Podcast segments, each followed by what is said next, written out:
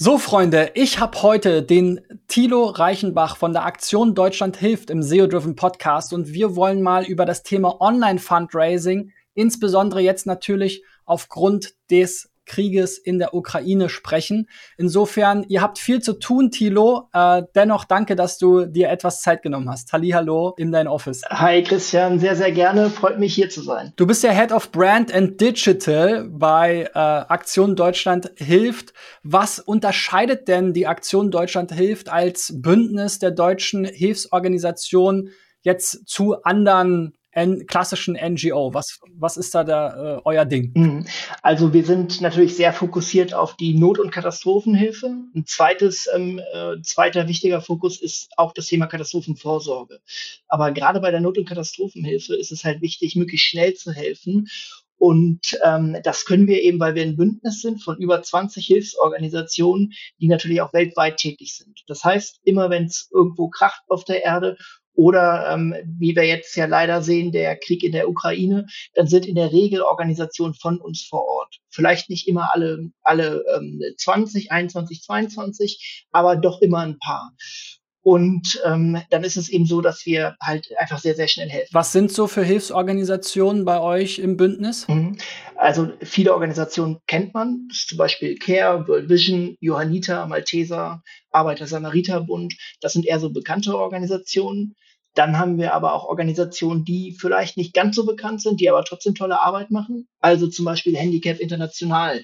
Die kümmern sich um Menschen mit Behinderung. Äh, Gerade ähm, Menschen mit Behinderung haben natürlich besondere Herausforderungen in Katastrophen- und Krisenregionen. Oder HelpAge kümmert sich um, um eher ältere Menschen. Dann haben viele von unseren Organisationen auch einen unterschiedlichen Fokus, unterschiedlichen Schwerpunkt. Aktion Meteor, die können von einem Tag auf den anderen ganz, ganz schnell tonnenweise Medikamente liefern. Das ist also ein Medikamentenhilfswerk. Dann haben wir ähm, ähm, Habitat for Humanity, die sind extrem stark im Bereich ähm, Aufbau von Notunterkünften. Also du siehst, äh, da gibt es einfach viele verschiedene Schwerpunkte und dann eben ähm, die Tatsache, dass wir überall auf der Welt ähm, quasi Organisationen haben, die, die tätig sind, können wir einfach sehr, sehr schnell reagieren. Genau, und ihr selber seid aber ja auch eine Non-Profit-Organisation, die dann Geld einsammelt und das entsprechend an die pa Partner verteilt oder wie muss ich mir das vorstellen? Ja, genau. Also ähm, für uns ist einfach wichtig, dass wir im Katastrophenfall, auch jetzt äh, bei der Ukraine-Krise, telefonieren wir quasi nahezu täglich miteinander in, in Telefonkonferenzen. Das heißt, auf der Ebene der Menschen, die sich eher mit den Medien beschäftigen, dann aber vor allem eben auch die ähm, Projektmitarbeiter. Das heißt, jede Organisation von uns soll wissen, wo sind denn die anderen, ähm, wo machen die was und ähm, wo kann es gegebenenfalls Synergien geben. Also wenn zum Beispiel Aktion Meteor sagt, Mensch, ähm, äh, wir können Medikamente liefern, wir sind aber da in dem und dem Land nicht vor Ort, ähm, dann sagen vielleicht die Johanniter, ja prima, dann äh, wir nehmen die Medikamente und verteilen die weiter. Also so, so gibt's halt ähm, eben Synergie. Wir äh, sind ja jetzt hier vor allem, äh, blicken wir auf die Themen aus der Online-Marketing-Brille. Und du trägst ja auch im Titel äh, sozusagen das Thema digital mit. Vielleicht kannst du aber noch mal ein bisschen ausholen, wie sammeln denn Organisationen äh, jetzt in Deutschland überhaupt Spendengelder ein? Da sieht man euch ja teilweise auf Plakaten, da sieht man SMS-Aktionen, irgendwelche QR-Codes, es gibt große Spendenaufrufe im Fernsehen. Ähm, ist bei uns flattern ab und zu mal äh, Briefe äh, äh, ins Haus von den Organisationen, wo wir schon mal gespendet haben. Was sind da so die Wege, wie die Organisationen typischerweise das Geld sozusagen einwerben? Ja, also in Deutschland ist es nach wie vor so, dass ähm, 70 Prozent des Spendenvolumens von über 50-Jährigen gespendet werden. Das heißt, umso älter, umso höher gebildet, umso mehr die im Westen von Deutschland wohnen, umso wahrscheinlicher ist es, dass die hohe Summen spenden. So. Und deswegen haben sich viele Organisationen nach wie vor den Fokus auch auf, auf dem Thema Offline-Spenden, ähm, Offline-Fundraising kannst dir vorstellen, dass jemand, der vielleicht 70, 80 ist, sich nicht ganz so wohl dabei fühlt, auf eine Webseite zu gehen und dann eben online äh, zu spenden machen die vielleicht auch, aber es ist halt vielleicht ähm, nicht so ganz einfach wie für dich oder mich, da eine Online-Spende abzusetzen. Und viele, und das ist auch völlig in Ordnung, ältere Menschen nehmen eben einfach gerne noch den Zahlungsträger aus so einem Print-Mailing, was sie nach Hause kriegen, also auf, ähm, ne, wir, wir verschicken nach wie vor diese Print-Mailings, also die Briefe, in denen wir die Menschen um Spenden bitten, da sind dann Zahlungsträger bei und die werden nach wie vor gerne genutzt. Ähm, ich denke mal, dass in Deutschland so also äh, wenn es hochkommt, äh, werden zehn Prozent der Spenden, würde ich sagen, im Moment in Deutschland online tatsächlich gesammelt. Der Rest läuft immer noch über die klassischen Kanäle. Das hat eben einfach auch mit dieser Altersstruktur zu tun. Als ähm, Hilfsbündnis, als Aktion Deutschland hilft, sind wir, haben wir online relativ früh priorisiert und auch Stellen geschaffen. Das ist ja auch, ich meine, ähm, du, du weißt das, wie spezialisiert das mittlerweile alles ist. Ne? Ähm, es gibt halt für jeden Bereich brauchst du mittlerweile Spezialisten. Und wenn du da nicht investierst als Organisation, nicht die passenden Stellen schaffst, jemand, der sich mit SEM auskennt, mit SEO auskennt, mit E-Mail-Marketing auskennt, sondern wenn ein Mensch in einer Non-Profit-Organisation alles mitmachen soll, dann wird das nicht so richtig gut funktionieren. Und das ist eben das Zweite neben der Altersstruktur, was erklärt, warum immer noch vergleichsweise wenig Spenden online gesammelt werden. Wie gesagt, Aktion Deutsche Hilfe, wir haben uns relativ früh fokussiert auf das Thema Online-Fundraising einfach, weil es bei großen Katastrophen extrem schnell gehen soll und muss. So, das heißt, ähm, wir sammeln mittlerweile ist fast jede zweite Transaktion geht über unsere Webseite. Das heißt, wir haben dann relativ ähm, äh, hohen Anteil, immer so 35, 37 Prozent des Spendenvolumens kommt direkt über unsere Webseite. Und ähm, aber die, die, äh, es gibt natürlich auch Großspenden. Das spendet dann ein Unternehmen eine Million. Ja, das spendet die nicht über unser Formular. Deswegen ist das so, also knapp jede zweite Transaktion, aber so ungefähr 35, 37 Prozent der Spenden, die online kommen bei uns. Das heißt, die, die Online-Spenden sind dann auch im Durchschnitt niedriger vom Wert her als jetzt äh, die Spenden, die über andere Kanäle kommen. Ja, also ich würde das äh, für Deutschland, äh, für Organisationen in Deutschland verneinen. Das sind, da sind die in der Regel eigentlich ähm, höher, die Online-Spenden. Nur bei Aktion Deutschland hilft ist schon eine, schon eine Ausnahme, was den Anteil der Online-Spenden betrifft und aber auch was, ähm, was wir haben zum Beispiel, das stand in der Presse, deswegen kann ich sagen, bei der Hochwasserkatastrophe im letzten Jahr hat die Schwarzgruppe 10 Millionen Euro gegeben. Dass das natürlich den Schnitt der Offline-Spenden deutlich erhöht, äh, zu Lasten des Schnittes der Online-Spenden, das ist klar. Ja, ich glaube, jetzt schließen sich ja auch viele Firmen wieder Spendenaktionen an. Ähm und das sind dann natürlich wie im B2B-Geschäft direkt Kontakt und da gibt es eine eigene Abteilung, die mit solchen Großspendern spricht. Aber welche, wenn wir jetzt mal ins Online-Marketing und sozusagen das Online-Fundraising schauen, was, wie, wie würdest du überhaupt die Begriffe da definieren? Online-Marketing versus Online-Fundraising? Was, wie ordnest du das ein? Ja, also ähm, ein Online-Fundraiser muss Online-Marketing können und ähm, muss ähm, äh, natürlich ähm, auch ein gewisses Fundraising-Wissen haben. Also wie sammle ich Spenden? Warum spenden Menschen überhaupt? Aber das müsste der Marketer, der muss natürlich auch wissen, warum kaufen die Menschen. Wir müssen wissen, warum spenden die Menschen? Was bewegt die Menschen? Ähm, spenden ist halt oft eben eine emotionale Entscheidung. Ähm, aber fundierte Online-Marketing-Skills sind halt super wichtig. Und ich äh, denke, man kann einem Online-Marketer eher Fundraising beibringen, als einem wirklich einem Offline-Fundraiser die ganzen Online-Marketing-Skills. Insofern ähm, äh, Online-Marketing, Online-Fundraising haben sehr, sehr, sehr viele Überschneidungen. Wir nutzen also dieselben Tools ähm, und wenden das eben vor dem Hintergrund Fundraising. Also es ist ja im Prinzip eigentlich fast so ein bisschen wie ein Online-Shop am Ende des Tages, ne? Nur dass man nicht irgendwas zugesendet bekommt, sondern äh, jemand anderes hilft. Ähm, gibt es denn äh, öffentliche Zahlen, wie viel ihr so an Spenden insgesamt im Jahr mit der Aktion Deutschland hilft ähm, einnehmt? Kann man dazu was sagen? Ja, das, äh, das kann man schon sagen. Das, das ist tatsächlich, weil wir, wir sind ein Hilfsbündnis und ähm, jetzt mal nur Aktion Deutschland hilft und ohne die, die äh, Bundesorganisation, die ja auch noch Spenden sammeln, ähm, das ähm, ist recht volatil, je nachdem, was wir für Katastrophen haben. Also wir haben ähm, mal 80 Millionen Euro Spendeneinnahmen, mal 60 Millionen, mal nur in Anführungszeichen nur 35 Millionen. Im letzten Jahr hatten wir über 330 Millionen Euro, also einfach enorm enorme Schwankungen drin. So, ähm, das ist einfach der Hochwasserkatastrophe geschuldet gewesen, also eine Katastrophe mitten in Deutschland. Das ist eine halbe Stunde von hier gewesen, wo ich gerade sitze und wohne. Hat halt Menschen ähm, das Zuhause weggerissen. Ähm, da sind Familienangehörige gestorben und so weiter. Und das war einfach eine extrem große Solidarität, die wir da erfahren haben. Ja, zu der Spendenbereitschaft will ich gleich noch mal kommen. Wenn wir jetzt in das Online-Marketing oder Online-Fundraising weiter einsteigen, da gibt's ja tolle Tools. Ich habe hier mal bei SimilarWeb geschaut, die sagen, ihr habt jetzt äh, aktuell im Monatsschnitt so 250.000 Visits auf der Seite. Fast die Hälfte, 46 Prozent davon kommen über Suchmaschinen und davon wiederum 83 Prozent über SEO. Welche Rolle spielt SEA, also Suchmaschinenwerbung und Suchmaschinenoptimierung, also SEO für euch im Team? Also ähm, das ist unterschiedlich. Du hast jetzt gerade Zahlen von SimilarWeb genannt. Du kannst dir vorstellen, dass in einem Jahr, wo man 35 Millionen einnimmt, versus in einem Jahr, wo man 330 Millionen einnimmt, dass da eben auch einfach die, ähm, die Zahlen enorm schwanken. So, ähm, aber SEO und äh, SEA sind äh, für uns extrem wichtig. Also man kann es so sagen, dass ähm, in normalen Jahren, sage ich mal, mit, mit nicht ähm, wahnsinnig großen Katastrophen, ist es so, dass äh, SEO, SEA und E-Mail-Marketing so circa 75 Prozent der Spenden, des Online-Spendenaufkommens ausmachen.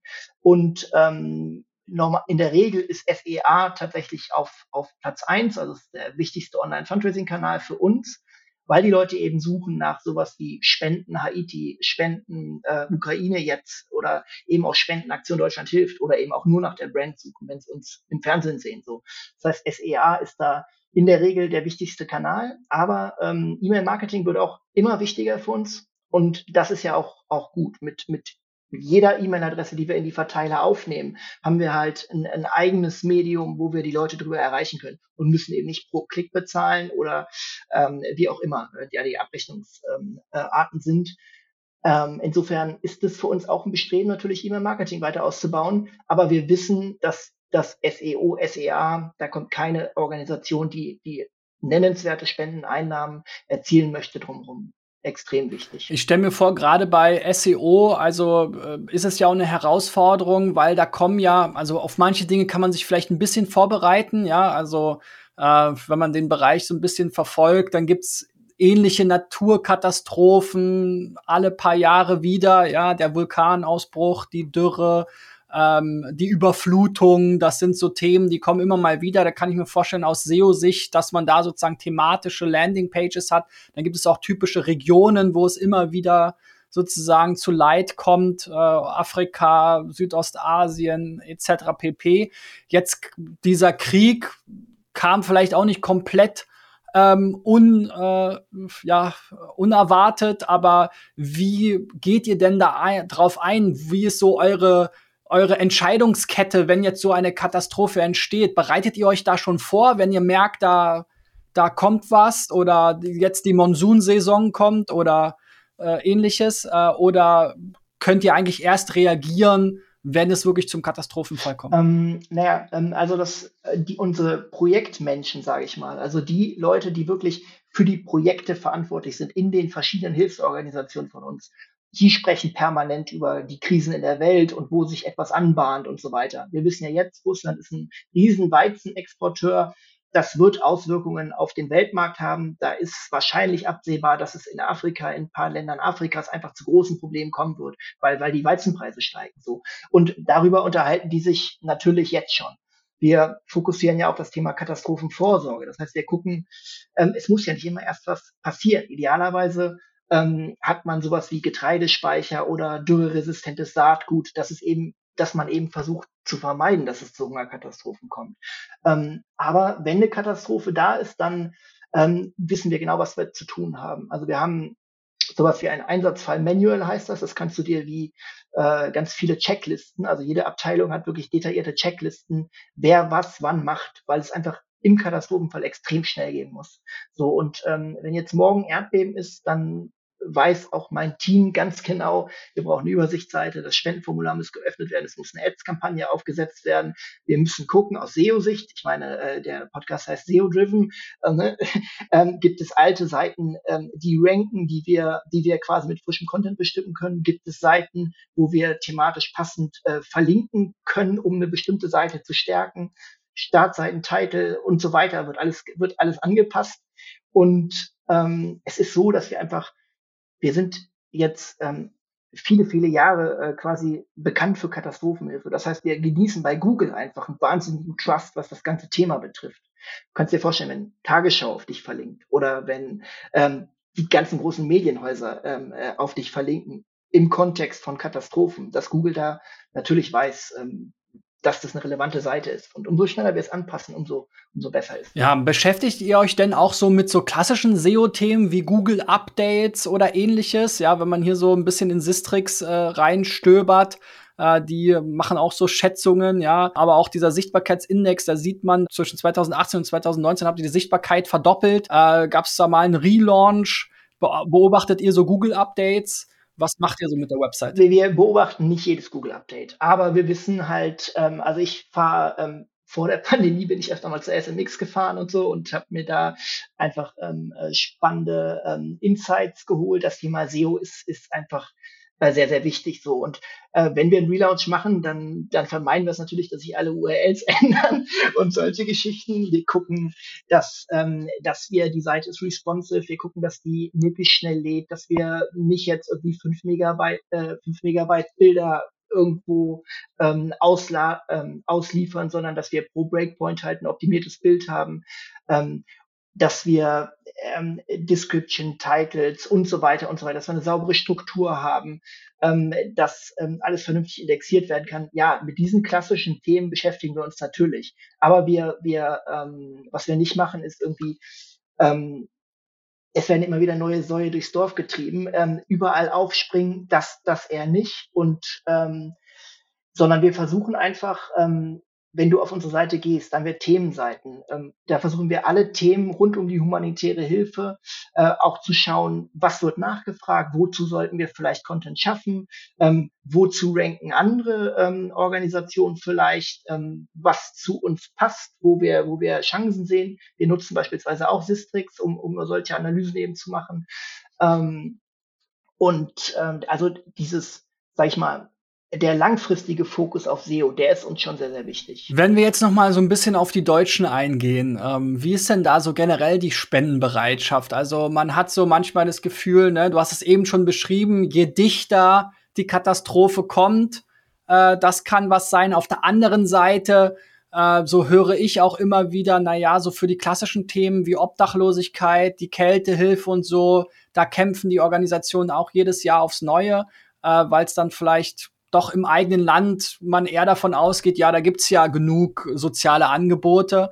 Ähm, dann gibt's ja viele so klassische Themen, die dann noch viel weiter weg sind. Jetzt die Ukraine fühlt sich wieder sehr nah an. Also wie ist so das, das, das Verhältnis der Deutschen äh, zu diesen Spendenthemen? Gibt's da so äh, auch äh, ja, äh, äh ja, Themen, die so im Regal liegen, ja, die keiner anfasst? Äh, gibt es gibt es tatsächlich. Also es ist schon so. Ähm, in der Regel ist eigentlich, äh, wenn so kriegerische Auseinandersetzungen sind, ist es eigentlich extrem schwer fürs, fürs Fundraising.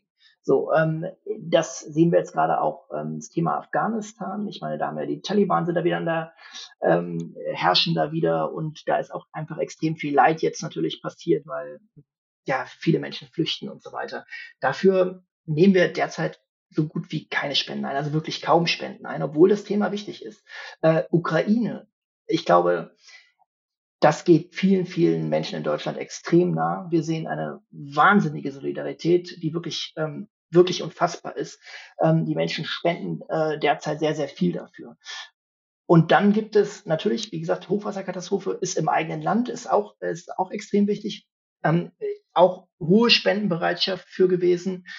Du erinnerst dich an den Tsunami 2004. Das war natürlich auch eine sehr bildgewaltige Katastrophe. Die ganzen Medien haben darüber Tag und Nacht berichtet. Es war dann auch noch am zweiten Weihnachtstag in einem, in, in, ähm, äh, ja, in einer Region, wo die Menschen in den Urlaub fahren. Also auch da ist eine enge Verbindung gewesen. Auch da haben die Menschen viel gespendet. Und dann gibt es halt eben, wir nennen das oft auch vergessene Katastrophen. Also Syrien, ähm, klar, das ist immer mal wieder in den Medien, aber da haben wir seit äh, elf, zwölf Jahren Krieg. Da sind die Menschen dann auch irgendwann, ja, sind, ich schaue nicht mehr richtig hin, so und und nehmen das Leid auch nicht mehr nicht mehr so richtig wahr, weil weil es halt so alltäglich geworden ist. Ne? Und dann gibt es Katastrophen, ähm, wenn darüber nicht berichtet wird über irgendeine Katastrophe, dann wird, werden, können wir auch kaum Spenden einnehmen. Wir können auch nicht unbedingt ein Thema setzen, wenn, wenn die Medien das überhaupt nicht aufgreifen. Also es gibt Themen, die sind, für die ist es wirklich schwieriger, Fundraising zu betreiben, als für andere Themen, die einfach stark in den Medien sind. Wie ist es denn so mit der Saisonalität? Also, das ja eben schon Weihnachten angesprochen. Äh, gibt es quasi auch so ein Weihnachtsgeschäft im Spendenbereich? Also ist die Spendenbereitschaft zu Weihnachten besonders hoch oder wird eigentlich das ganze Jahr gleich gespendet? Nee, ähm, das ist, äh, äh, du, du stellst die Frage, äh, du weißt es äh, sicherlich. Ähm, klar, Weihnachten, da versenden auf viele Hilfsorganisationen natürlich nochmal extra viel Werbung, äh, Printmailings, Newsletter und so weiter und so weiter. Also gerade ähm, ist die Zeit des Gebens Weihnachten, ne? die Zeit der Nächstenliebe und da spenden die Menschen dann eben einfach sehr, sehr ähm, gerne. Im Dezember ist, äh, ist traditionell eigentlich der, der beste Monat für die spendensammelnden Organisationen.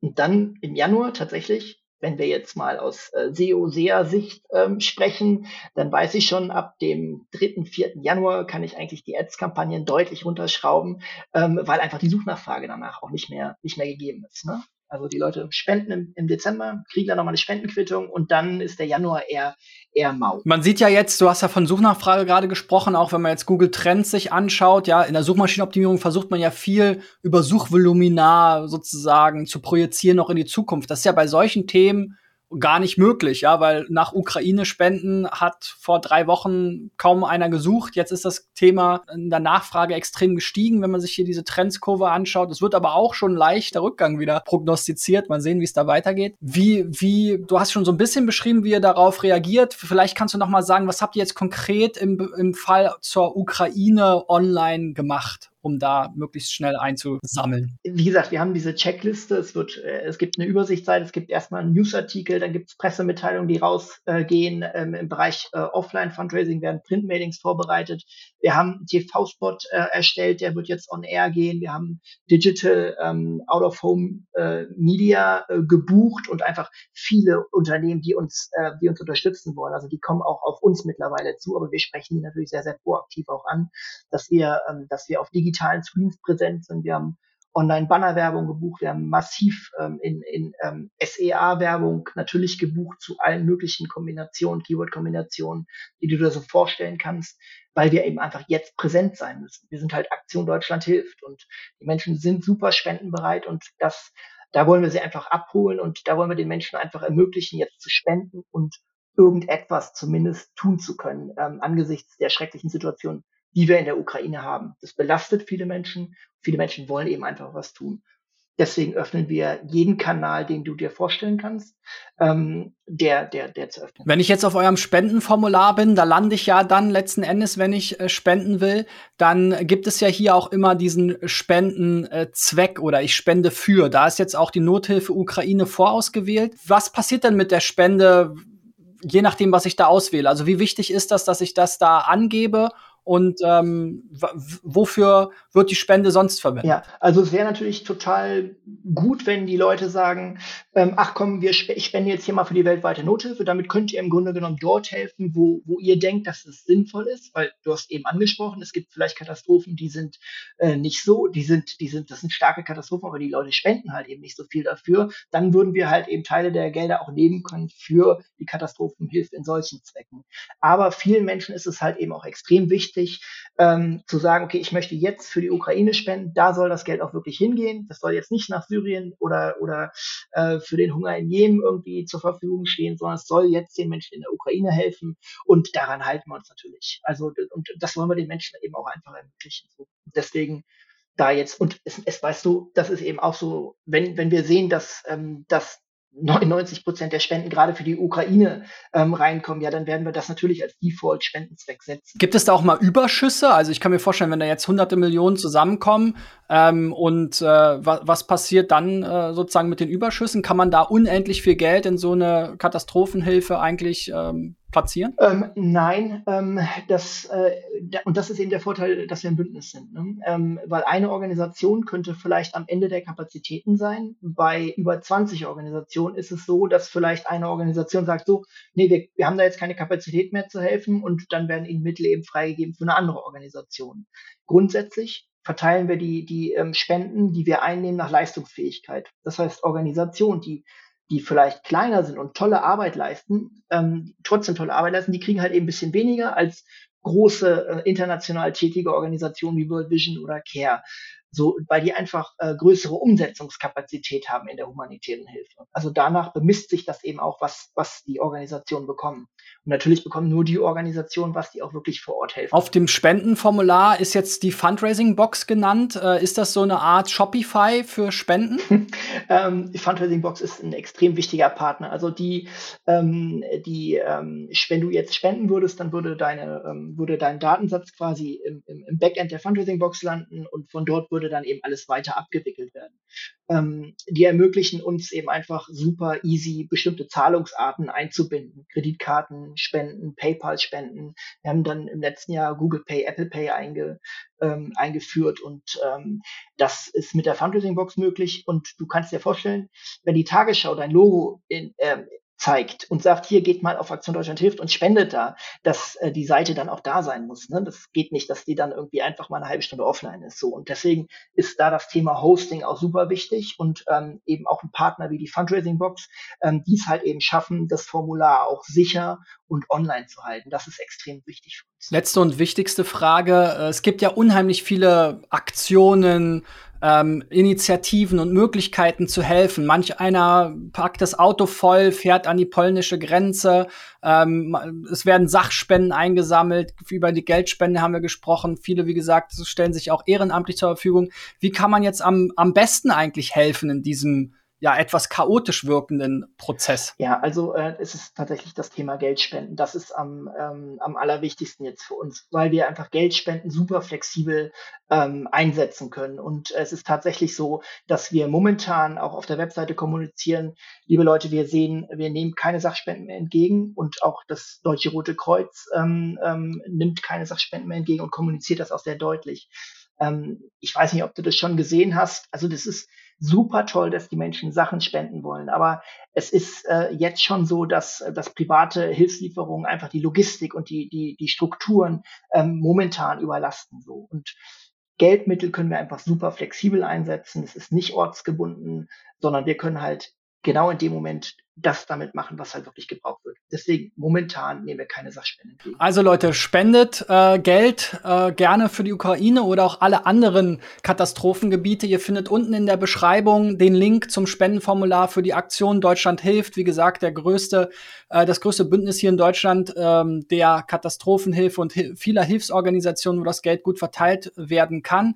Ähm, Thilo, vielen lieben Dank, dass du dir so viel Zeit genommen hast und äh, ja, vielen Dank für eure Arbeit und ich hoffe, wir können vielleicht irgendwann noch mal in etwas entspannter Situation ein äh, äh, zweites Gespräch führen und schauen, wie die ganze Sache verlaufen ist. Bis dahin, danke dir. Christian hat mich sehr, sehr gefreut. Danke dir. Ciao, ciao.